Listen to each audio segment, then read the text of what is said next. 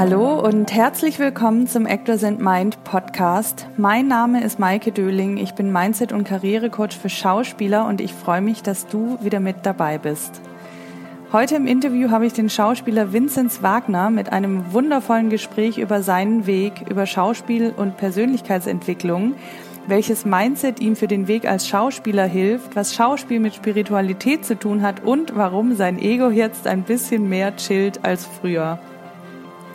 Und ich muss sagen, auch für mich war es eine absolute Inspiration, dieses Gespräch zu führen. Und ich freue mich, es heute mit dir teilen zu können. Daher viel Spaß und Inspiration mit dieser Folge.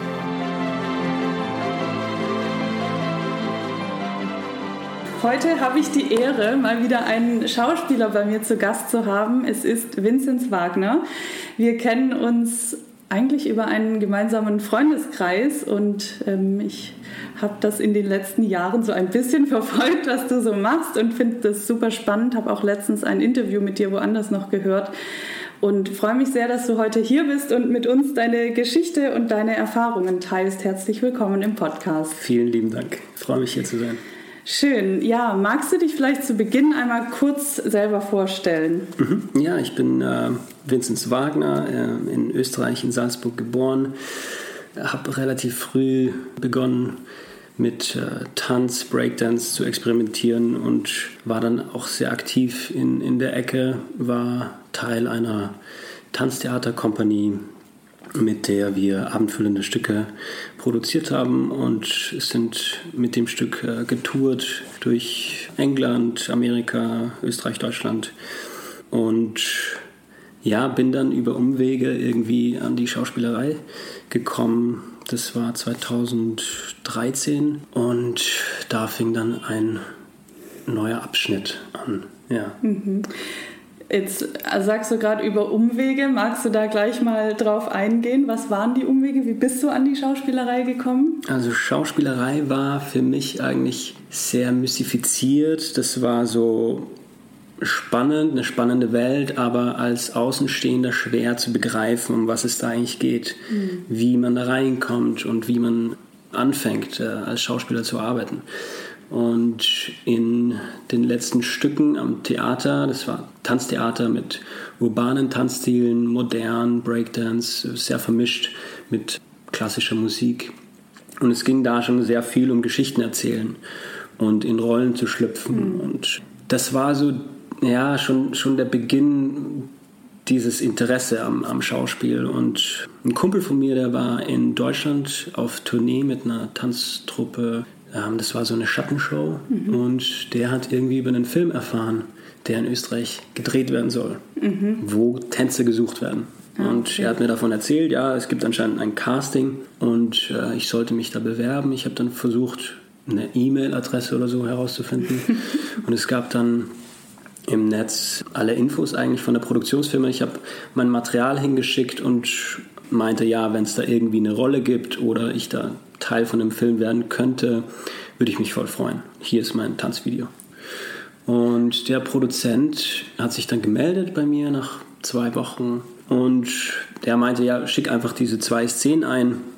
In drei Tagen brauchen wir die. Und ich wusste halt überhaupt nicht, wie man es macht. Es war ein klassisches E-Casting und äh, vom Framing wusste ich nicht, wie man es macht oder auch vom Spielen. Und ich habe so ziemlich alles falsch gemacht, was, was man so falsch machen kann. Man sieht mich die erste Minute nur von hinten. Und ich spreche quasi mit meiner Spielpartnerin. Die Spielpartnerin ist im Bild und sie sitzt auf der Couch und ich spreche zu ihr, aber die Kamera ist ah, ähm, da hinten. Und die fanden es aber trotzdem irgendwie spannend und haben mich dann nach Wien eingeladen zum äh, Live-Casting und war dann bei mehreren Runden bei diesem Casting dabei und verschiedene Anspielpartnerinnen gehabt. War auch von Mal zu Mal nervöser und irgendwann hieß es dann, ja, Vinzenz, äh, wir würden dich gerne für die Hauptrolle besetzen. Und mein Gedanke am Anfang war, ja, ich will einfach so ein Komparse sein oder irgendwie eine mhm. kleine Rolle übernehmen vielleicht. Und da hat man mir dann sehr viel anvertraut und die Regisseurin war auch wunderbar. Also die Arbeit mit ihr war spannend und habe unglaublich viel gelernt von, von dem Dreh. Und es war einfach, ähm, ja, so ins kalte Wasser. Mhm. Und Wie alt warst du da? Da war ich, glaube 22, 23. Ah ja, okay. Also äh, klar, mein Selbstbewusstsein war sehr gestärkt durch diese Tanzkarriere. Mhm. Und der Erfolg, den, den ich hatte als Tänzer, war immer ein Vorteil für mich, weil ich mir irgendwo schon was bewiesen habe. Mhm. Und ich wusste mhm. irgendwie, okay, ich kann was und habe da viel positives Feedback bekommen. Und so ein gewisses Selbstbewusstsein war so verankert in mir, dass ich ähm, mir diese Sache schon zutrauen konnte. Mhm. Und ich glaube, mhm. das, das war so eine, eine gute Hilfe. Und das, ich merke es immer wieder, ähm, dieses, ich muss mir nichts beweisen, das hilft mir jetzt auch oh, als Schauspieler für, ja. für den Prozess mhm. und auch zu wissen, dass äh, so ein Prozess lange dauern kann. Also mhm. ich habe für viele Bewegungen im Tanz acht, neun Jahre trainiert, um wow. die Bewegung überhaupt zu meistern. Ja. Und man, man kriegt einen anderen Bezug zur Zeit und für den Prozess und weiß einfach, dass man reifen muss. Mhm. Und mir war auch von Anfang an klar, dass ich als Schauspieler, ich bin der, der nichts weiß und ich muss viel investieren, viel Zeit damit äh, aufbringen, um, um herauszufinden, wie es funktioniert. Mhm. Ja. Mhm. Und ich glaube, das, das hilft, dieses Mindset oder ja, diese Strategie, ja. um sich selbst auch nicht zu viel zu stressen. Mhm. War voll, voll spannend, mit dem sich nichts beweisen zu müssen. Ich glaube, das ist ein ganz wichtiger Punkt. Das hatte ich ja auch letztens, mhm. um das jetzt mal kurz so zwischen reinzuwerfen. Ich habe ja letzte Woche ein Vipassana-Retreat gemacht und da ging es auch darum, wem müsst ihr eigentlich was beweisen? Weil wir waren alle in diesem Raum, in dem Meditationssaal, wir hatten keinen Blickkontakt und trotzdem hat jeder irgendwie versucht, irgendjemandem was zu beweisen, von wegen, ja, ich atme hier gerade richtig oder ich meditiere richtig. Also innerlich, der Meditationslehrer hat es dann auf einmal gesagt und meinte so, und versucht niemandem was zu beweisen. Eure Eltern sind nicht hier und ihr seht euch auch nicht untereinander und ich bin, also weißt du, und das war ja. so, und du hast es gemerkt, keiner hat gesprochen, aber du hast gemerkt, wie in dem Raum alle auf einmal dachten, oh Gott, ja, stimmt. Mhm. Mhm. Und bei mir war es auch so und ich dachte mir, es ist echt krass, wie, wie sehr man die ganze Zeit versucht, irgendjemandem was zu beweisen. Absolut, ja, in, in ja. überall. Ja. Also es taucht immer wieder auf. Deswegen voll spannend, dass du das schon so früh gelernt hast. Also würdest du sagen, du hast es dann mit dem Tanzen gelernt? Mhm, absolut. Ja. Also das ist so mein, meine Basis und ja, ich ähm, berufe mich darauf immer wieder zurück mhm. und vergleiche das auch immer wieder gern mit, mit dem Prozess als Tänzer. Ja. Ich meine, die Anfänge, das ist halt als Tänzer ist es viel, viel äh, transparenter. Mhm. Wenn du anfängst, du bist einfach kein guter Tänzer. Und es gibt Moves, die musst du einfach jahrelang trainieren, damit die nach Leichtigkeit aussehen, damit du mit der Bewegung etwas erzählen kannst mhm. und ähm, Menschen begeistern. Und da geht es ja auch ganz viel um Competition und um Ego und gerade in dieser Breakdance-Szene, in der ich sehr aktiv war, diese Battles und ähm, wer hat den krassesten Move, wer steht länger auf einem Arm, wer dreht noch eine Runde mehr.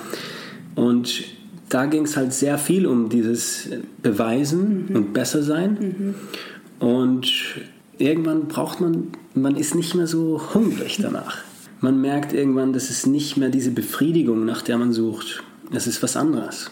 Und ja, das ist irgendwie schön, sowas zu haben. Also einfach nur darauf sich zu beziehen und, und immer wieder ins, ins Bewusstsein bringen, weil es ähm, ist ja nicht so, dass man immer genau dasselbe Mindset hat mhm. und immer mhm. jeden Tag genau äh, gleich drauf ist. Ja. manchmal bist du wieder vielleicht ein bisschen frustriert oder depressiv. Aber dann was zu haben, wo man sagen kann, so will ich es gerne haben und, und, und so will ich es mir gerne aufbauen. Das ist schön, dass man da eine Erfahrung hat, die zurückliegt und mhm. auf die man sich beziehen kann. Ja, voll. Ich würde da gerne auch später nochmal mhm. drauf eingehen, ähm, aber nochmal zurück zu deinem ersten Film.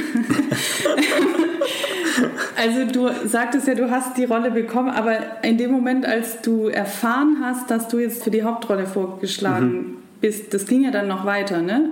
Also im Casting oder warst du dann direkt, haben die gesagt, ja, wir wollen dich und wir wollen dich für die Hauptrolle? Genau, es ging ganz schnell. Also ähm, das war Vinzenz, äh, wir, wir wollen dir die Hauptrolle anbieten und du wirst zwei Wochen lang so ein äh, Bootcamp machen bei, bei einem Bauern, weil ich einen Bauernjungen spielen werde. Den Traktorführerschein machen, ich werde Tanzproben haben und dann wird gedreht zwei Monate lang und also das volle Programm.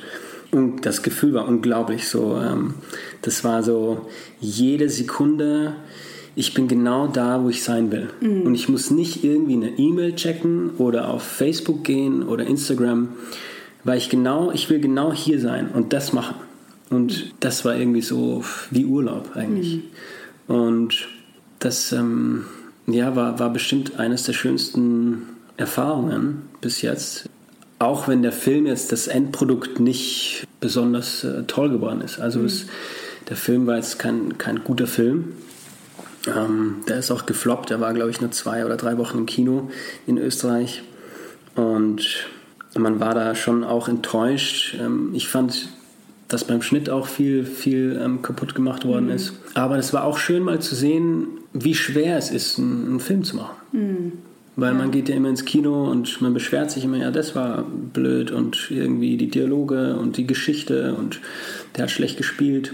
Aber es ist unglaublich schwer, einen guten Film zu machen. Mhm. Unglaublich schwer. Und das war ich auch schön, so zu starten, um eine gewisse Bescheidenheit auch zu kriegen und nicht, ähm, ja, die, die, die Arbeit anderer zu schätzen mhm. und, und nicht sofort alles ähm, negativ machen. Ja. Und in dem Moment, wo du dann die Rolle hattest, ich meine, du hattest ja nicht wirklich Schauspielerfahrung vorher, oder? Null. wie, wie war das für dich? Also hast du dann gedacht, oh Gott, jetzt muss ich lernen, wie ich schauspiel? Oder hattest du dadurch, dass du die Rolle bekommen hast, sowieso schon das Selbstbewusstsein, dass du das irgendwie kannst? Ich kann mich erinnern, ich, äh, eines der ersten Fragen an die Produktion war, wie lernen Schauspieler ihren Text? Geil. Und die meinten, ja, Vinzenz, das wissen wir auch nicht. Wir sind da nicht dabei. Die kommen ans Set und die können den Text. Wie die das machen, das, ähm, das wissen wir nicht. Und die Regisseurin meinte, ja, Vinzenz, bitte nimm jetzt nicht Schauspielunterricht, das passt genauso, wie ich das mache. So wie ich das jetzt spiele, ist es gut und, und sie will dann nichts verändern. Diese Natürlichkeit, die ich da habe, fand sie spannend und das will sie nicht verlieren. Und sie hat es schon öfters erlebt, dass wenn Schauspieler anfangen mit einem Training, dass mhm. sich da was verändert. Mhm. Und ich habe da einfach darauf vertraut, dass das funktioniert. Und wie hast du dann deinen Text gemacht? Genau, ich habe, ähm, ja, ich meine, es ist echt keine, keine Zauberei. Ja. Man liest sich den Text durch und so mache ich zumindest. Ich ähm, lese den Text ganz oft durch und dann stelle ich mir die, die, die Szene vor, die Umgebung und ja, das ist wie als Kind, du spielst einen Superhero oder Indianer, whatever. Und du kannst dir das so richtig vorstellen. Mhm. Und genau darum geht's.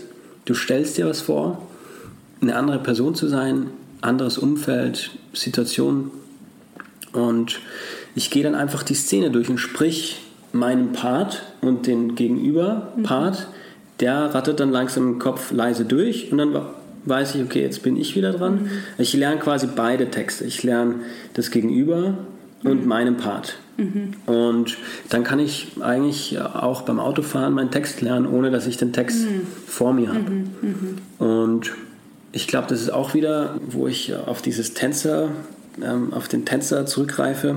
Das geht bei mir alles in den Körper. Also ich ähm, merke mir Dinge durch Bewegungen. Ich merke mir dann, okay, hier stehe ich auf oder hier nehme ich die Tasse oder hier whatever, mhm. also eine, eine, mhm. eine Aktion, mhm. die ich ähm, verinnerlichen kann und dadurch merke ich mir dann auch den Ablauf der Szene. Und das Textlernen war eigentlich überhaupt kein Problem, es lief super. Also es war auch in meinem Heimatdialekt und es mhm. war, die Rolle hat sehr gut äh, gepasst auf mich. Also das war ein, ein, wunderbarer Start. Das war jetzt nicht, ich musste jetzt nicht jemanden spielen, der ich von dessen Welt ich keine Ahnung habe. Also es war, das spielt in Österreich, Tänzer, leidenschaftlich, er lebt am Bauernhof. Das sind alles Welten, die ich gut kenne. Mhm, mh. Und durch den Bekanntenkreis und so weiter und die eigenen Erfahrungen.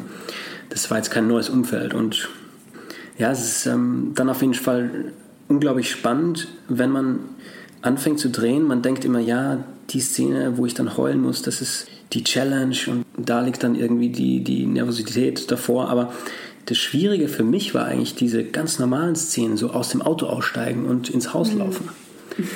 Weil wenn da eine Kamera ist, du fühlst dich auf einmal ganz anders. Ja. Also das, du guckst nicht genau so, wie du normalerweise guckst. Also wenn ich laufe, dann schaue ich immer auf den Boden. Und mir fiel dann auf, dass ich gewisse Dinge anders mache, nur weil die Kamera da ist. Und so bewusst, also du machst Dinge bewusst, obwohl du bist ja immer in deinem Headspace, du mhm. hast irgendwie den inneren Monolog laufen ähm, mhm. und machst jetzt nicht äh, bewusst die Tür auf und gehst hinein. Ja. Das ist ja nie eine bewusste ja. Aktion eigentlich. Mhm. Und wenn aber eine Kamera dich filmt, auf einmal machst du das bewusst und dann ist es so weird. Es ist so unglaublich schlecht. Und ähm, das war eigentlich so ein Aha-Erlebnis für mich, dass ähm, Schauspiel diese Schwierigkeit, diese normalen Dinge zu machen. Also mhm. und dabei natürlich zu wirken, damit die Welt nicht zerstört wird, weil mhm. der Zuseher will die Welt glauben. Ja, und ja. wenn der sieht, ah, das ist gerade gefaked oder der mhm. spielt da was vor, ja. dann willst du den Film nicht sehen. Mhm. Und ja, das war schön, einfach das zu erfahren. Schön, spannend. Wie ging es dann weiter? Hast du dann gesagt, ich möchte jetzt Schauspieler werden oder, oder ich bin jetzt Schauspieler? Wie ging das weiter mhm. danach? Ja, es war auf jeden Fall ganz klar, ich werde Schauspieler. Mhm. Das war ganz klar. Es war diese Erfahrung, auch wenn der Film jetzt kein Erfolg war, aber für mich war es ein Erfolg, weil ich eine neue Leidenschaft entdeckt habe. Und als Tänzer war für mich dieses Feuer schon langsam fast erloschen und die Suche nach dem neuen, nach der neuen Herausforderung, die vielleicht sogar auch viel schwerer ist, als, mhm. als Tänzer Erfolg zu haben, war auf jeden Fall präsent. Und ich wusste halt nicht, wie, es, wie, wie ich die Sache angehen soll, weil es war jetzt nicht so, dass Leute anrufen und, und mit mir arbeiten wollten. Ich fing dann an, in Wien wöchentlich zum Coaching zu gehen bei Frau Dunja Todt. Die hat ein Actor Studio in, in Wien. Und die war unglaublich. Also die, hat, ähm, die fing halt wirklich an mit Shakespeare mit mir, mhm. äh, so klassische, klassisches Material durchzugehen. Und ja, ich wusste, okay, jetzt geht's eigentlich los. Jetzt beginnt die Arbeit. Jetzt, jetzt beginnt die Reise, das Handwerk ähm, zu erlernen und ja, sich irgendwie dieser Welt, dieser Filmwelt äh, vertraut zu machen und ja, als Neuling, als Frischling da anzufangen. Und ich habe dann fantasiert mit, okay, soll ich nach LA gehen oder New York? ja. Soll ich da in eine Schule gehen? Und ähm, ja, und, und irgendwie hatte ich dann ein paar Auftritte in Berlin mit dem Fernsehballett.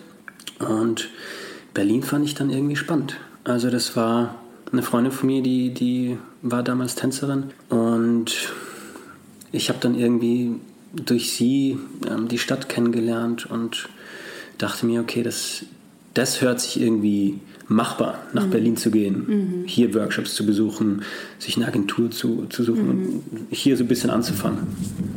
Und ja. ähm, genau, das war dann nach, also der Film war 2013, also der wurde gedreht 2013, 2014 kam der raus im März, glaube ich.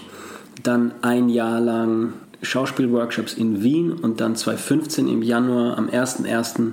bin ich nach Berlin. Mhm. In ein ganz kleines WG-Zimmer in Kreuzberg. Und ich kam dann dort an und äh, hatte einfach nur meine Klamotten mit so einem Koffer.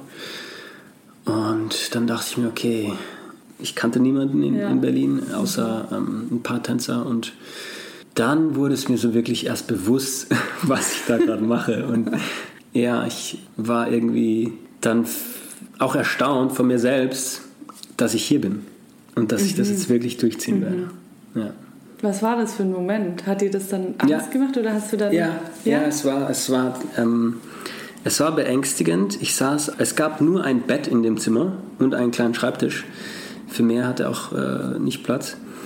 Und ich saß dann in meinem Zimmer und dachte, what the fuck?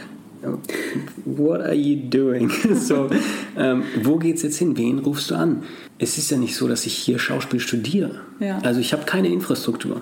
Ich habe jetzt keine reichen Eltern, die Monat für Monat irgendwie die Kohle überweisen. Und es war jetzt auch von dem Aspekt irgendwie ein gewisser Druck, dass das jetzt funktionieren muss. Mhm.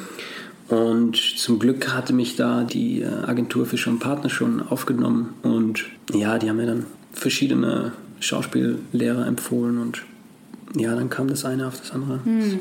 Hattest du dich da beworben oder kamen die auf dich zu wegen dem Film? Genau, ich habe mich beworben. Ah, okay. Ganz klassisch mit E-Mail. Ich habe mich bei verschiedenen Agenturen beworben. Wusste auch nicht, welche Agentur gut ist oder schlecht Mhm. ist.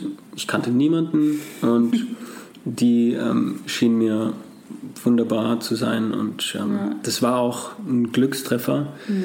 Also es, ich habe mich, glaube ich, mit drei Agenturen getroffen und es war jetzt nicht so, ja, auf jeden Fall die Agentur. Es, Ja. es war so, mh, okay, da sind die vielleicht ein bisschen besser, hier. Es war nicht so, nicht so klar, es war einfach so eine, eine Bauchentscheidung auch.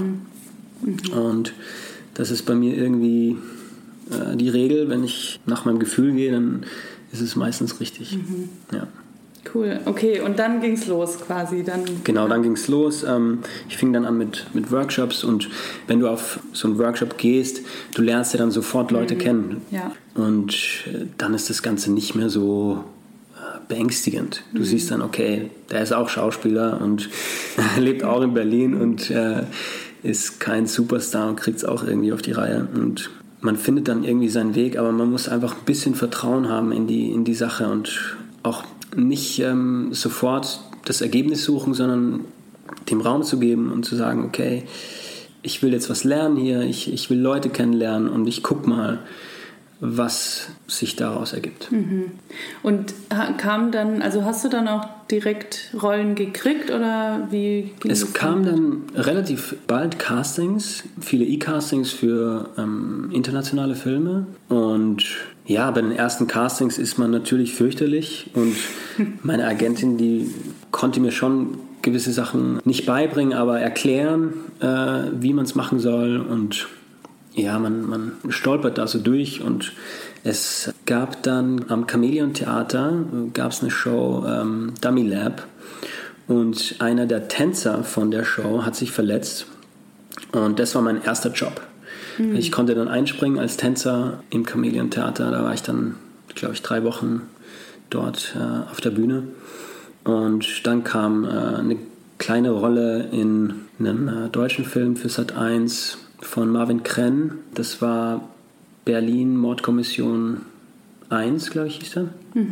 Und da war Emilia Schüle dabei, Frederik Lau, Tobias Moretti, Friedrich Mücke. Und das war dann irgendwie ja auch ein mega cooles Erlebnis, äh, mit solchen Leuten am Set zu sein. Obwohl ich jetzt auch mit der deutschen Filmwelt nicht so vertraut war. Ich wusste jetzt nicht, dass Frederik Lau ein Superstar hier ist. Also ich habe den schon mal gesehen, aber für mich war jetzt auch Emilia Schüle, das war für mich ein ganz normales Mädchen, die Schauspielerin und ich sitze mit ihr im Zug und bla bla bla. Und war da jetzt auch nicht irgendwie ähm, starstruck. Ja, so. ja. Aber es war ein schönes Erlebnis, ein schöner Dreh. Und dann kam äh, eine kanadische Serie, ähm, X-Company, wo ich Klaus Frommer gespielt habe, der Kriegsgefangener war im Zweiten Weltkrieg bei den Kanadiern, davor bei den Russen. Und das war für CBC, das ist wie ähm, ZDF in Deutschland, so in Kanada. Und da habe ich dann wieder ein ganz neues Schauspiel kennengelernt. Also das war sehr amerikanisch und die Leute am, am Set, das war ganz anderes Arbeiten. wurde das gedreht? war ähm, Budapest. Ah, okay. Genau, das war, also meine Drehs waren alle im, im Studio und das war, ja, das war wieder viel Lernen und eine unglaubliche Bereicherung auch für mich.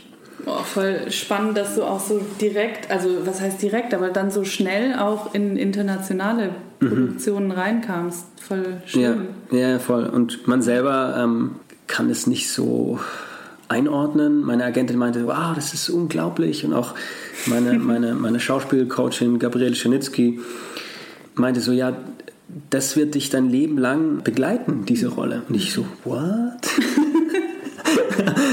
ich dachte so, ja, du hast hier jetzt ähm, äh, drei Episoden, bist du da jetzt dabei, cool. Für mich war das nie so, wow, oh mein Gott, I made it oder äh, wie krass, sondern cool, ich habe Arbeit, geil, ich darf was lernen, ich, ich darf da dabei sein. Aber wenn du so unvoreingenommen in so eine Branche kommst und eigentlich keine Ahnung hast, dann ist, äh, ist alles so ein bisschen mehr humble und okay, Ja. wir gucken mal und ähm, ich bin so der Neuling und ich will einfach was lernen. So, das war immer meine, meine Position. Mhm.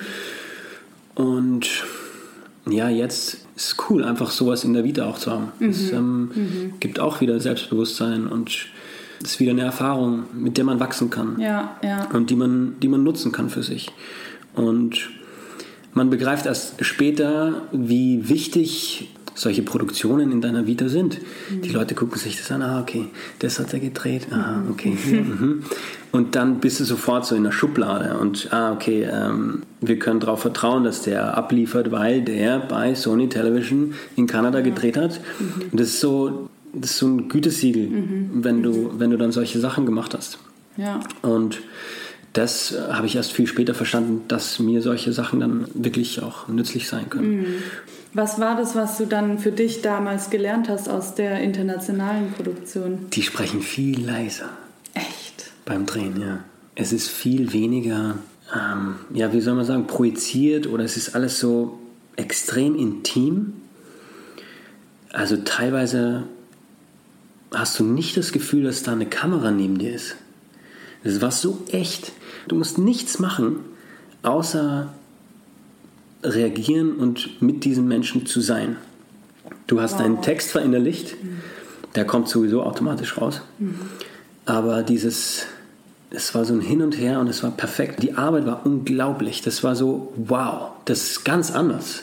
Mhm. Und ich war teilweise geschockt, wie echt es war. Also am Set, ja. weil jetzt eine, eine, eine, Situation irgendwie zu faken, so dass sie echt wirkt, ist schwer. Ist wirklich mhm. unglaublich mhm. schwer. Und die hatten das drauf und äh, ist jetzt nicht so, dass mir das immer gelingt. Absolut nicht. Ähm, aber es war einfach schön, das zu erfahren, wie, wie leise auch das Team war. Mhm. Es war alles über Funk. Da, da, da. Der Lichtmann, der connected da. Hier, mach mal ein bisschen weiter runter. Und es war so respektvoller Umgang mit den Schauspielern. Die wussten, wir haben hier einen Space, der ist mit Respekt zu behandeln. Wir machen hier eine ja, spirituelle Arbeit, mhm. kann man sagen. Mhm. Und wir müssen uns konzentrieren, auch wenn wir jetzt nicht drehen. Und jeder Lärm, jedes, ja, jeder Impuls von außen äh, bringt dich wieder woanders hin. Mhm. Und man will ja in der Situation sein und man will wachsam sein mhm. im Moment mhm. und mit der Rolle sein. Und das erfordert viel Konzentration. Man muss sich wirklich mir passiert es das oft, dass Leute fragen so, äh, alles okay, geht's dir gut? Weil ich so ernst und äh, ich spreche dann wenig am Set und bin so, äh, sitze in meinem Stuhl und ähm, bin in mir gekehrt, in mich gekehrt. Ähm, und das verstehen manche Leute nicht oder sehen, sehen es von außen und denken sich, oh, der Vincent sitzt hier alleine, hat, mhm. hat keinen mhm. Spaß hier mhm. am Set. Mhm. Wie kann ich dem was Gutes tun? Und dort bei diesem kanadischen Projekt war das klar das wird nicht hinterfragt, mhm. wie du deine Arbeit machst. Mhm. Das ist ähm, dir überlassen. Der Regisseur, der hat vollstes Vertrauen in dich als Schauspieler und du hast deine Rolle zu tragen. Und der sagt, sagt dir nicht, wie du das spielen sollst, mhm. sondern du schlägst es vor, wenn das jetzt nicht in das Konzept passt, dann sagt er was, aber ansonsten, der kommt kurz rein in den Raum, sagt, good guys, good guys, let's do one more time. Und dann, äh, ja, es war einfach, ähm, schön. Ja, es war ein ähm, unglaublich toller Dreh. Oh, das stelle ich mir echt richtig, richtig schön vor. Interessant, dass wir auch jetzt gerade darüber sprechen, wo ich, wie gesagt, ja, ich will eigentlich nicht jetzt jedes Mal, jetzt schon die dritte Folge, wo ich irgendwie über mein Vipassana erzähle, aber also ich habe ja auch schon eine Einzelfolge mhm. dazu gemacht, aber es ist halt wirklich einfach die Erfahrung gewesen, dieses Präsenz bedeutet halt bei sich zu sein und wie du das gerade erzählst, stelle ich mir halt vor, dass wenn, wenn die Atmosphäre beim Dreh schon so gestaltet ist, dass es dir einfacher fällt, bei dir zu sein, dann ist es eine unglaubliche Hilfe. Mhm. Ja, absolut, ja. Voll und schön. Das ist dann natürlich die, die Aufgabe auch des Regisseurs, finde ich, dass dieser Space geschaffen wird mhm. und ähm, der leitet das Ganze. Ja. Und hält auch. Hält, ja. ja. Ich habe mal in einem Interview von dir gehört. ich kann es dir sagen, was es war. Das war bei Instagram, dein Live, mhm, mhm. bei Conscious Conversations. Ja. Und da hast du gesagt, Persönlichkeitsentwicklung oder Schauspiel ist für dich Persönlichkeitsentwicklung, sowas. Mhm, mhm. Kannst du das erklären?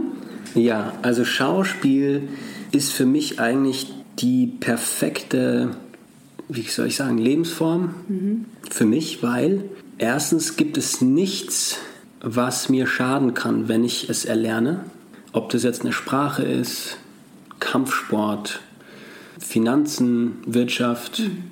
Musik, Kunst, Instrument, völlig egal, Reiten, Schießen.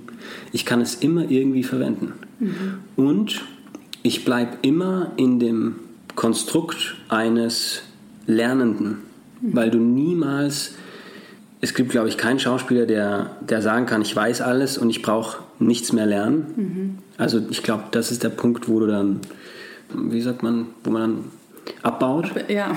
Und das ist für mich irgendwie so das perfekte Setup, weil das hält dich frisch irgendwie, äh, ja, so an, an Trab und du nutzt deine Zeit. Und ja, das, das finde ich irgendwie, ist so das perfekte Setup fürs, mhm. fürs Leben, weil mhm. ähm, ja, es gibt nichts, was du, womit du deine Zeit vergeuden könntest. Mhm, mhm. ich kann jetzt völlig mit Genuss eine neue Sache erlernen. Mhm. Und ich weiß, das kann mir was bringen. Mhm. Ich kann mich jetzt voll ins Boxen reinhängen und mich da voll ausleben und ich, und ich kann es irgendwie zu einem Teil von mir machen und es kann ein Asset für mich werden. Ich kann dann vielleicht eine Rolle übernehmen, wo diese Fähigkeit gebraucht wird. Klar gibt es Sachen, die jetzt filmerisch nicht äh, sonderlich interessant sind zu erzählen, aber vieles kann dir unglaublich viel helfen und dieses ständige an mir arbeiten, ich will irgendwie, ja, es klingt so blöd, aber ein besserer Mensch zu sein, mhm. das ist so ein riesengroßer Part als Schauspieler, finde ich. Also du beschäftigst dich unglaublich viel mit dir selbst. Ja. Und diese ganzen Workshops und Space, äh, Dinge zu senden und das ist ja auch eine spirituelle Arbeit, mhm. das Schauspielen und du arbeitest irgendwie mit deiner Seele und mit deiner ähm, Imagination, sage ich jetzt mal auf Englisch. Mhm. Und das ähm, gefällt mir unglaublich. Ja, das ist ja. ein schöner Gedanke, finde ich, dass es eine spirituelle Arbeit ist. Das finde ich aber auch. Spirituell klingt ja immer so überdimensional oder so, ne? Für, es hat, für manche ist Menschen, sehr ähm, schwierig, äh, schlecht behaftet. Das liegt an diesen ganzen Gurus, die ähm, Leute abzocken mit irgendwelchen weirden Sachen und das ist halt, ja, das ist sehr negativ behaftet, das Wort spirituell, aber der Spirit, der Geist, mhm. für mich ist das nichts äh, Komisches oder ähm, Negatives. Ähm, ich kann verstehen, wenn Leute sich davon distanzieren und sagen, hey, das ist weird, das ist komisch, ähm, aber das ist halt voll meine Welt. Ja. Und ich glaube, es liegt auch viel daran eben, dass es so viele Gurus gibt, die Leute ausbeuten und ähm, da gibt es viele Skandale mhm. und ich habe letztens eine Doku auf, auf Netflix gesehen von einem Yogi, der dann die Leute vergewaltigt und also wenn du dann sowas siehst, dann denkst du, oh mein Gott, diese ganzen spirituellen Leute, die haben ja alle einen Schaden. Mhm.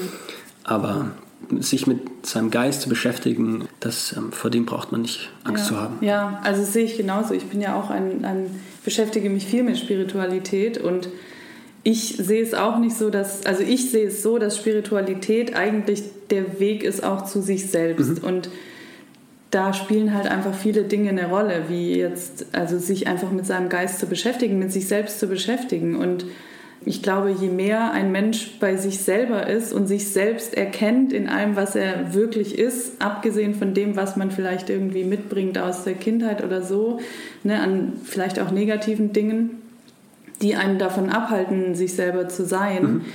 Das ist für mich Spiritualität, eben diesen diesen Kern in mir zu finden Zugang, und den ja. auch mhm. nach außen zu bringen. Ja. ja. Ja, das ist schön. Ja. Und es ist ein Tool, das man nutzen kann für sich selbst. Ja. Und wenn es jemandem hilft, jeden Morgen zehn Minuten zu meditieren, do it. Mhm. Why not? Mhm. Also es, ähm, damit schadest du niemanden. Ja. Das finde ich, kann man schon auch respektieren und wenn es für, für einen nichts ist, dann ist es auch okay. Mhm. Aber es ist echt schön, was du sagst, dass Schauspiel eben auch Persönlichkeitsentwicklung ist, so wie du es jetzt gerade beschrieben hast, weil wenn du dich mit so vielen verschiedenen Dingen beschäftigst, beschäftigst du dich ja automatisch mit vielen verschiedenen Seiten in dir. Und mhm. das ist es ja auch, was es bedeutet, sich in seiner Persönlichkeit zu entwickeln und herauszufinden, wer bin ich wirklich im Kern. So. Mhm. Ja, voll. Also Ja. die letzten fünf Jahre haben mich schon auch sehr verändert, aber das war irgendwie so eine Reise zu mir selbst über diese ganzen Rollen Mhm. Ja. und die Arbeit, diese Recherche, dann sich mit Geschichte zu beschäftigen. Das hat mir geholfen, ähm, viel über mich zu erfahren. Und wenn man etwas erfährt über eine andere Person, über einen Konflikt, über ein Problem von der Person, sich wirklich damit beschäftigt, was der, der tiefe Grund dafür ist, was die Personen wollen und warum die so verletzt sind. Und es ist ja immer eine, eine psychologische ähm, Frage. Dann vergleicht man unterbewusst auch immer mit sich selber. Ah, okay, der hat irgendwie Daddy-Issues. So, Wie ist es bei mir? Ja. So, ähm, wie sehe ich meinen Vater? Was will ich von meinem Vater? Und das ist das Coole am Schauspiel. Du hast irgendwie diese Erlaubnis, dich mit einem Problem von einer anderen Person zu beschäftigen, das voll und ganz zu erleben, aber du bezahlst dafür keinen Preis. Ja. Du musst da nicht durch, du musst es nicht ausbaden, du musst ähm, das nicht wirklich durchleben. Du machst so, du bist Tourist in deren Welt und bist da vielleicht für einen Monat oder länger oder auch nur für einen Tag ja. und erfährst so ein paar Sachen, aber du bezahlst den Preis nicht dafür.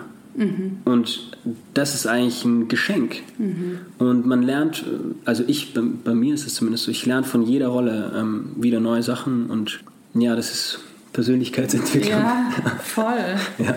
Ich wollte dich jetzt gerade fragen, inwiefern bist du in deiner Persönlichkeit gewachsen durch die Schauspielerei? Aber das hast du jetzt im Grunde auch gerade schon gesagt. Aber vielleicht, Ja, vielleicht kann ich da noch hinzufügen, das Ego wird auf jeden Fall, wie kann man sagen, das Ego wird kleiner oder man hat das Ego vielleicht ein bisschen besser im Griff, weil du wirst ja ständig konfrontiert mit, du bist nicht genug, du kriegst diese Rolle nicht, weil bla bla bla. Das hat ja jeder Schauspieler. Du gehst ja von einem Casting zum nächsten und machst Casting, Casting, Casting, Casting, Absagen, Absagen, Absagen, Absagen, Absagen. Also das ist ständig präsent, dass du leider für diese Rolle nicht passt. Und irgendwann, bei mir war das zumindest so, äh, da gab es einen Punkt, wo mich das nicht mehr gestört hat. Eine Absage zu bekommen, weil jemand anders besser für die Rolle gepasst hat. Und ich glaube, dass das was mit meinem Ego gemacht hat. Ich muss nicht überall dabei sein. Ich muss nicht ein Star werden, um glücklich zu sein. Ich muss nicht ähm, unglaublich erfolgreich sein, um glücklich zu werden. Ich genieße den Prozess, genieße es auch zu verlieren, genieße die, die Erfolge, egal wie klein die sind, egal ob es eine Eintagesrolle ist in, in einem Fernsehfilm oder eine Hauptrolle in einem größeren Projekt. Und ver versuche wirklich diesen Moment zu genießen und, und diesen Prozess zu genießen. Und das, glaube ich, hat mich verändert. Dieses Ego-Ding, dieses, es war früher auf jeden Fall anders bei mir. Ich musste, ich musste erfolgreich sein. Und ich musste ganz groß auf der Bühne sein und die Leute begeistern. Und ich brauchte diesen Applaus, Applaus von, von den Menschen und dieses Feedback. Das war eine, eine richtiges, das war so ein Verlangen. Und ist ja auch gut. Ich meine, ich Ja. ging jeden Tag acht Stunden trainieren, Ja, weil, ich, ja. weil dieser Need so groß war. Und irgendwie jemand zu sein, in der Familie jemand zu sein, wo dann der Mhm. Papa sagt, ich bin stolz auf dich. Oder die Geschwister oder ja, der Onkel. ja. Und ja, das hat sich irgendwie, dieser Need hat sich irgendwie verändert und ich glaube, dass, dass da mein Ego sich so ein bisschen, das chillt jetzt ein bisschen mehr. Ja, sehr schön. schön ausgedrückt. Ähm, was würdest du sagen, was hat diesen Switch ausgemacht zu dem, dass es dir was ausmacht, abgelehnt zu werden und zu dem, dass du eher mehr chillst und dich das nicht definiert, dass du diese ganzen Rollen nicht kriegst? Also du kriegst ja Rollen, aber ne, du, was wir gerade gesagt haben, dieses, du gehst ständig zu Castings und wirst abgelehnt. Ja. Was war da der Switch? Der Switch, ähm, ich glaube, das ist eine Sache, die schleicht sich ein. Also von Mal zu Mal. Klar ist man manchmal traurig, weil was nicht geklappt hat, weil man dachte, ach, ich passe perfekt da rein. ähm, aber man weiß ja auch irgendwo, es kommt wieder was Neues und es kommt wieder eine neue Aufgabe und man hat so ein bisschen mehr Vertrauen in die Sache und ich bin mittlerweile jetzt fünf Jahre in Berlin. Ich glaube, bald sind es sechs Jahre. Es gab immer wieder mal Castings, mhm. wo es geklappt hat und ich bin am Weg, ich darf mich entwickeln und man muss nicht mehr überall dabei sein. Ich glaube, das hat sich so langsam eingeschleicht. Ähm, mhm. ob, ja, vielleicht kann man das so definieren. Es gab jetzt nicht so einen Aha-Moment, aber jetzt, meine, meine Mom sagt manchmal, ja, Vinzenz, jetzt musst du aber schon mal wieder so einen Milestone machen. und früher hätte mich sowas schon irgendwie ähm, verunsichert. Ja. Wenn es von außen kommt, ja, Vinzenz, jetzt muss aber wieder mal was passieren. Du hast jetzt da ein halbes Jahr, ein Jahr, also keine besonderen Dinge gemacht. Mhm. Und ja, ich habe ich hab irgendwie das Vertrauen in die Sache und in, in mich. Hattest du das schon immer? Sorry, dass ich. Ja, ja. Habe. also so, so ein Grundvertrauen, dass ich die Dinge erreichen werde, die ich mir vorstelle, das, das gab es, glaube ich, schon immer. Da berufe ich mich auch wieder auf den Tänzer Vinzenz. Es war halt viel transparenter damals, weil du hattest zum Beispiel das Ziel, ich will jetzt auf einem Arm stehen können. Mhm. Und es war klar definiert. Es war auch klar, wenn du das Ziel erreicht hast. Ich habe mir mit, ich glaube, ich war 14, habe ich einen Brief an mich geschrieben, den ich fünf Jahre später öffne. Mhm. Und was ich glaube, stand irgendwie, hi, kannst du denn jetzt schon den Airflare? Das war so ein Move, den ich unbedingt können, also musste. Ja. Das war so the highest. Und das war irgendwie cool, weil als ich den Brief geöffnet habe, das war so, oh Mann, Vince, so süß. Also den, den Move, den hatte ich dann schon drauf, aber da habe ich irgendwie ja, wieder gesehen, wie wichtig mir das war, diese Bewegungen zu lernen und in dieser Welt irgendwie ähm, zu scheinen und hier jemand zu sein. Jetzt weiß ich gar nicht mehr, warum ich das erzählt habe. Was habe ich dich nochmal gefragt? Ob du schon immer das Vertrauen Genau, hattest? das Vertrauen. Ja. ja. Ich glaube, dadurch, dass man immer wieder diese Erfolgserlebnis hatte und ich dann eigentlich immer genau die Sachen erreicht habe, die ich erreichen wollte. Ich wollte dann, das war glaube ich auch so mit, mit 13, 14 oder sogar schon mit 12, war mein Traum, auf dem Battle of the Year zu sein, auf der Bühne. Das war in Braunschweig die größte Breakdance-Veranstaltung weltweit. Mhm. Da gibt es äh, 10.000 Zuseher, ist in einer großen Eishockey-Arena, glaube ich, mhm. ist das, mhm. oder so eine Veranstaltungsarena. Und da treten die Besten der Besten auf. Also es ist in äh, Cruise, ähm, du hast eine sechs Minuten Show und dann gibt es die finalen Battles. Und das war mein höchstes Ziel. Und nach zwei Jahren war ich dort oben mhm. mit meiner Crew und wir haben performt und haben uns wacker geschlagen. Als Österreicher ist es sowieso besonders, weil es äh, gab nur eine Truppe vor uns und ich war der Jüngste, mhm. auch zu dem Zeitpunkt. Und dann kam das nächste, dann war okay London und dann war San Francisco und es war immer so eine Bühne nach dem nächsten und es war, es ging halt tak, tak, tak, tak, tak. Und ähm, dann äh, gewinnt man dieses Selbstbewusstsein, dieses Vertrauen, okay, ich nehme was vor, ich arbeite jeden Tag wirklich hart mhm. daran und habe den Fokus und gehe jetzt nicht auf diese Geburtstagsfeier, sondern ich gehe ins Training. Ich gehe nicht auf eine, eine ähm, Silvesterparty. Ich, ich habe Silvester trainiert und bin ja von der Schule immer direkt ins Training. Und es war halt, ja, wenn du dir was vornimmst und du willst es wirklich, dann kannst du das schaffen. Mhm. Und ich glaube, das ist so der, der Grundbaustein von diesem Vertrauen, ja. das ich jetzt habe. Mhm. Ich bin jetzt viel entspannter, mhm. habe zwar immer noch diesen Fokus und, und verstehe, wie viel, wie viel Arbeit man für eine Sache ähm, reinstecken soll, ähm, damit es funktioniert.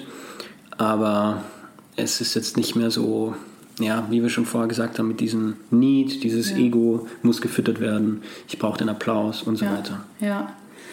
Ähm, jeder von uns hat ja irgendwie mal, wie wir vorhin schon gesagt haben, einen schlechten Tag, wo mhm. dann das Mindset halt mal nicht so gut ist und man denkt jetzt heute, ich bin nicht gut genug oder so ja. oder irgendwelche Selbstzweifel hat. Wie gehst du damit um und wie kommst du da auch wieder raus vielleicht? Sport. Mhm. Das ist, ähm, ich glaube, eins der schnellsten Therapien für sowas. Bestimmt kann man es auch mit Atemtechniken, Meditation, Kälte vielleicht schaffen. Für mich ist es Sport, weil du Hormone ausschüttest, mhm. Dopamin, mhm. Adrenalin mhm. und so weiter. Und das geht automatisch in den Körper. Also Sport macht mir immer Spaß. Es gibt ein paar Sachen, die mache ich immer gern. Mhm. Und ich weiß, okay, ich gehe jetzt ins Fitnessstudio, ich gehe ähm, in den Park, mache Calisthenics oder gehe tanzen, whatever. Und die Laune ist sofort, mhm. ist sofort wieder anders. Mhm. Also mhm.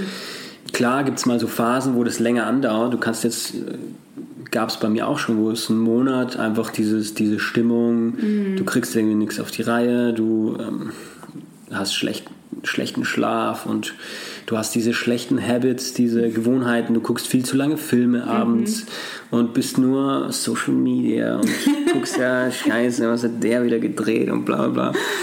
Ähm, und du kommst so in dieses Rad rein, aber ich glaube wirklich, mit Sport komme ich da raus und Teil davon ist auch Meditation, dann äh, körperliche Nähe. Ähm, ich habe unglaubliches Glück mit meiner Frau, wir haben eine wunderbare Beziehung und habe da auch einen Halt und Support. Mhm. Und ja, für mich ist es, sind es diese Säulen, also Sport, körperliche Nähe, Meditation, mit geistiger Arbeit. Das ist der Weg, wie man aus dieser schlechten Phase rauskommen kann.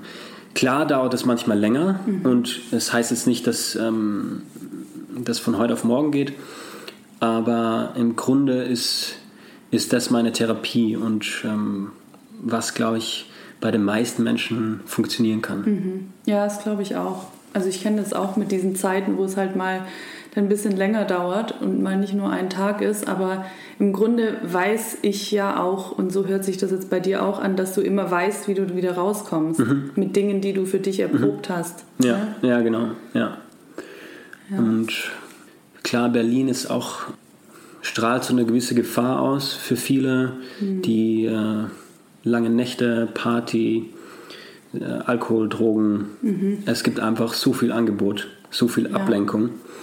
Und wenn man da nicht auch ehrlich mit sich selbst ist, mhm. wo man gerade steht mhm. und wie beeinflusst mich das Ganze, mhm. dann glaube ich, kann es gefährlich werden. Ja weil du dann immer schwerer aus dem ganzen mhm. Rädchen mhm. rauskommst.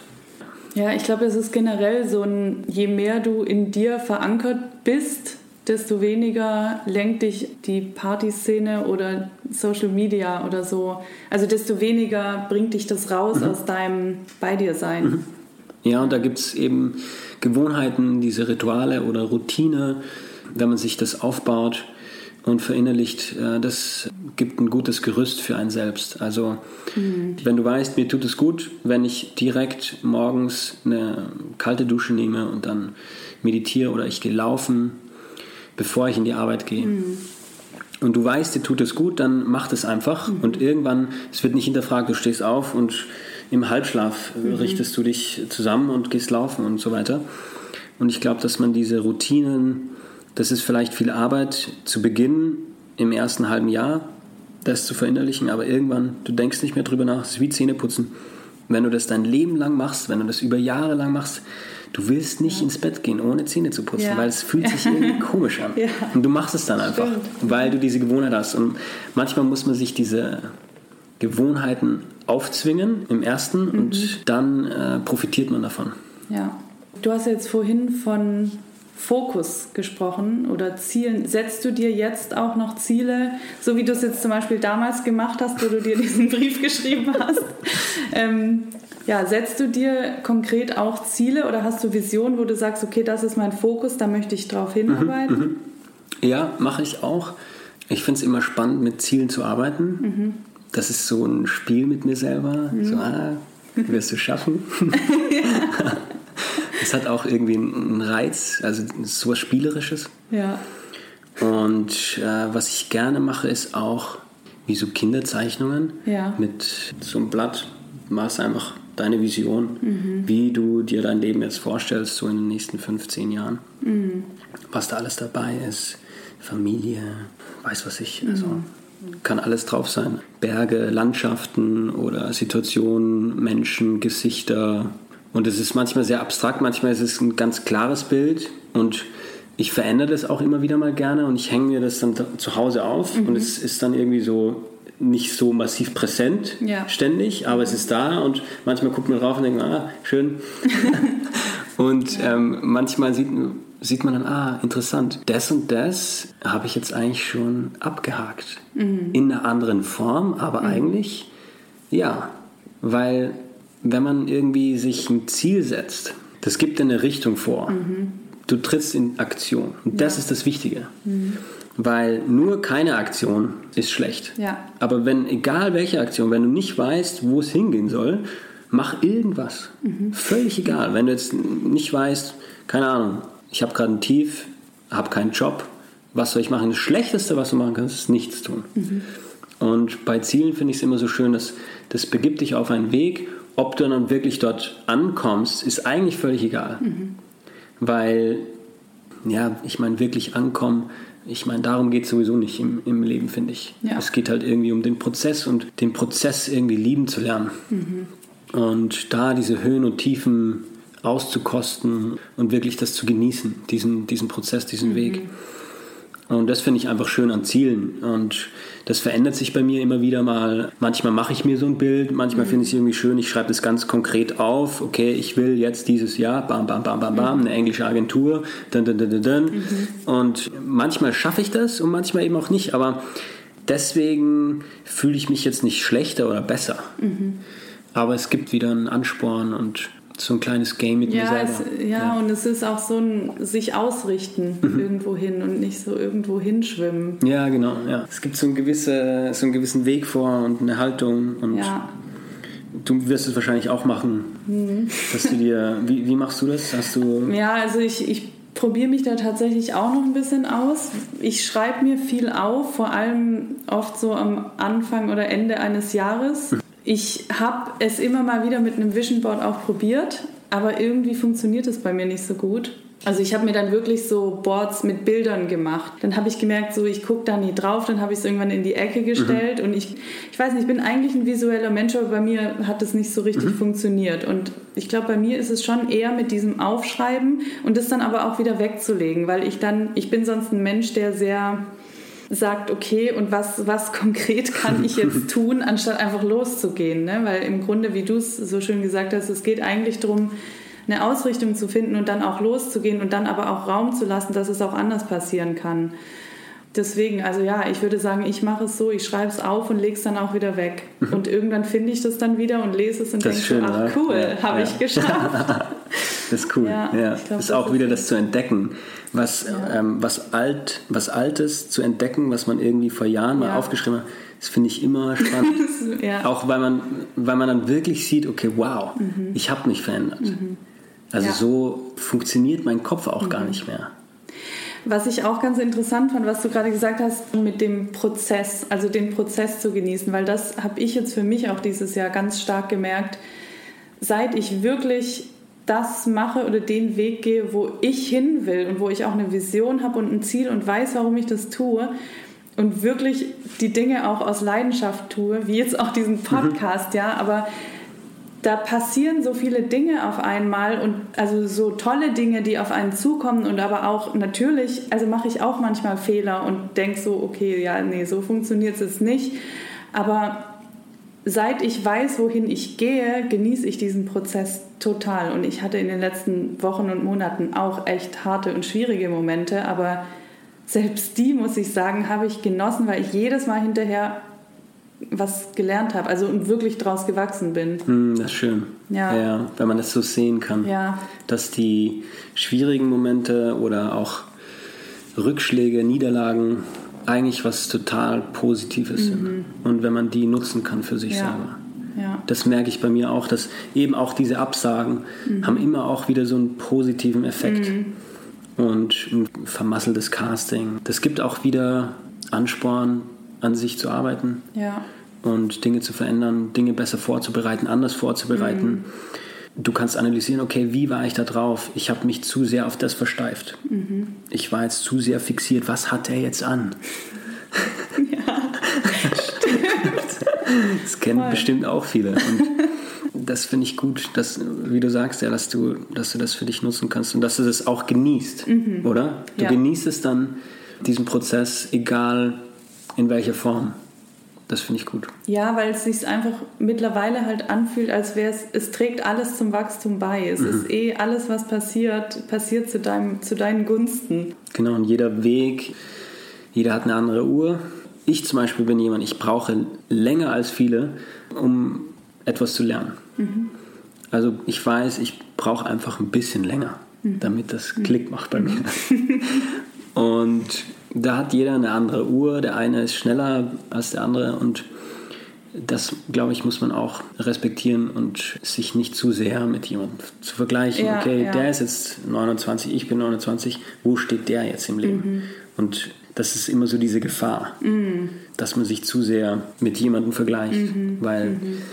jeder hat einen anderen Startpunkt auch, mhm. andere Zugänge, andere ja. Connections, anderes Wissen. Also jeder ist so mit einem Paket und das Paket ist bei jedem unterschiedlich. Mhm. Und manche nutzen das Paket und manche überhaupt nicht. Mhm. Und ja, dieser Vergleich ist immer eine große Gefahr. Und gerade auch Social Media drängt einen immer so zum Vergleich. Ja. Du guckst ja immer, was beim anderen los ist. Mhm. Und wenn du das dann im Vergleich zu dir siehst, kannst du eigentlich nur depressiv werden. Weil du, du ähm, wie sagt man, competest, äh, du, äh, du, du äh, oh Gott, wie heißt das denn auf Deutsch? ja, du bist im Rennen mit ja. the best of the best. Ja. Und kriegst auch nur the best of the best zu sehen mhm. von jedem. Mhm. Also no chance. Ich finde halt eigentlich ist, ist Vergleichen, also ich, ich tue es ja auch manchmal, ne? ich weiß aber mittlerweile relativ schnell, okay, das ist jetzt gerade ein Gedanke, der nicht sein muss. So. Mhm. Weil im Grunde ist, also ich glaube, je mehr, da sind wir wieder bei dem, was wir vorhin hatten, je mehr man weiß, wer man selber ist und bei sich selber ist, braucht man sich eigentlich auch nicht mehr vergleichen.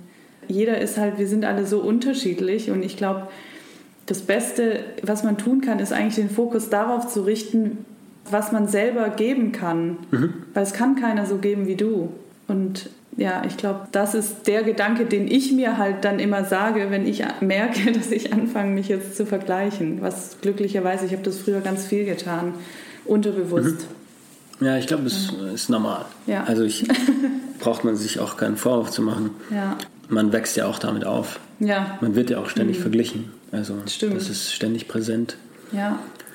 Ja, was ist bei dir aktuell? Wo kann man dich sehen? Genau, aktuell ist, glaube ich, noch The Mallorca Files auf BBC zu sehen und mhm. in der ZDF-Mediathek auf Deutsch übersetzt und auch noch in vielen anderen Ländern. Und äh, Slöborn, mhm. auch ähm, fürs ZDF mhm. von Christian Alward. Da hatte ich einen Gastauftritt in der letzten Episode. Eine unglaublich tolle Serie, achtteilig über ein Virus. Mhm. Und ja, das wurde letztes Jahr in Polen und Berlin gedreht. Ist sehr am Zeitgeist aktuell. Ja. Sehr gelungen, muss ich sagen. Die wurden jetzt auch nominiert für Best Series. Ich glaube zur Berlinale, aber ich bin mir jetzt mhm. nicht sicher. Und dann läuft noch Spites. Das ist eine Science-Fiction-Serie ähm, von Rainer Mazzutani. Das ähm, wurde von NBC Universal produziert und da spiele ich einen Alien, der das Sprachrohr für die Menschen ist, also quasi die Kommunikation von den Aliens zu den Menschen macht. Es mhm. war eine sehr spannende Arbeit, weil ich durfte ein bisschen mitkreieren von den Bewegungen und von mhm. der Sprache und so weiter. Genau, das läuft auf Sci-Fi und jetzt auf, äh, wie hieß das, Crackle. Das ist in äh, den Staaten auch ein Streaming-Anbieter, glaube ich. Okay, kenne ich noch nicht. Kannte ich auch nicht. Genau, das ist aktuell und jetzt gerade bin ich für eine Serie bei der UFA gerade am Arbeiten. Das geht dann in drei Wochen, glaube ich, los, mhm. der Dreh. Genau da darf ich aber noch nichts dazu sagen. ja, zum Schluss noch die Frage: Gibt es irgendeine Rolle, die du gerne mal spielen wolltest, würdest? Ich bin eigentlich immer sehr überrascht mit den Rollen, die ich spielen darf, dass ich mich da nicht so auf eine Sache fixiere. Mhm. Leider habe ich nicht wirklich diese Traumrolle. Ich finde so Rollen wie American Psycho, mhm. finde ich spannend, mhm. wo einfach da echt viel abgeht in dem Kopf. Ja. ja, einfach Rollen, die dreidimensional sind, die viele Konflikte in sich tragen, die einfach ja für mich spannend, ähm, sich spannend anfühlen. Mhm. Und mein Traum ist einfach in einem großen Meisterwerk mitzuwirken. Mhm. mhm. Und wo, wo, man am Ende ein Produkt hat, wenn es eine DVD ist oder whatever, wo man so stolz ist, da ähm, Teil davon zu sein und wo die Masse sich darauf einigt, dass das ein Meisterwerk ja, ist. Ja. Also das ist so der große Traum. Schön. Hast du eigentlich irgendwelche Vorbilder? Ja, absolut. Also ich ähm, lese ja auch gerne Biografien. Mhm. Ich finde ganz viele sehr spannend. Also Christian Bale ist mhm. auf jeden Fall jemand, den ich also ich gucke mir da jeden Film an von dem mhm. und, und, verfolge den gern, weil der eine unglaublich, eine unglaublich tolle Arbeit abliefert. Mhm. Jedes Mal. Und dass der immer noch so tief hineingeht. Also Robert De Niro, mhm. der war auch auf diesem Pfad mhm. in, den Anfangsjahren mhm. und hat sich da zu jeder Rolle so hingegeben und komplett wie ein Freak besessen von dieser Rolle und, und die mhm. umzusetzen. Und es gab irgendwann mal so einen Bruch und mhm. da hörte das auf. Und der ist viel entspannter und der macht jetzt auch so Comedy und mhm, Stimmt, easy ja. stuff und ja. ist trotzdem ein unglaublich toller Schauspieler. Ja, ähm, kann man nicht meckern. Aber bei Christian Bale, der ist halt immer noch so ein Freak. Mhm. Und das finde ich so geil, ja. dass der das nicht verliert. Ja. Und auch immer wieder aufs Neue. Der, mhm. der meint auch, er hat keine Method. Er macht mhm. jedes Projekt komplett anders. Mhm. Der geht jede Rolle komplett anders an. Mhm. Und das finde ich auch irgendwie cool, dass, dass der auf so einem Level, in so einer Liga auch noch sich nicht irgendwie zurücklehnt und mhm. sagt, okay, never change a winning team. Ja. Ich mache das jetzt so, weil es funktioniert.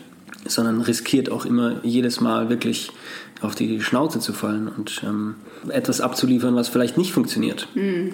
Und wenn ich mir da ein bisschen was abgucken kann, genau, dann äh, finde ich das gut. Ja, klingt gut.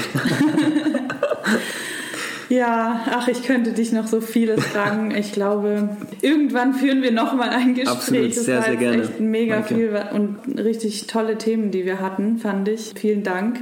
Ich wünsche dir, dass du noch ganz viele tolle Rollen hast in der nächsten Zeit, wo du dich mehr über dich selber auch erfahren kannst und wo du dich reinschmeißen kannst, sage ich mal so. Ja, vielen Dank für deine Zeit. Vielen Dank für die Einladung.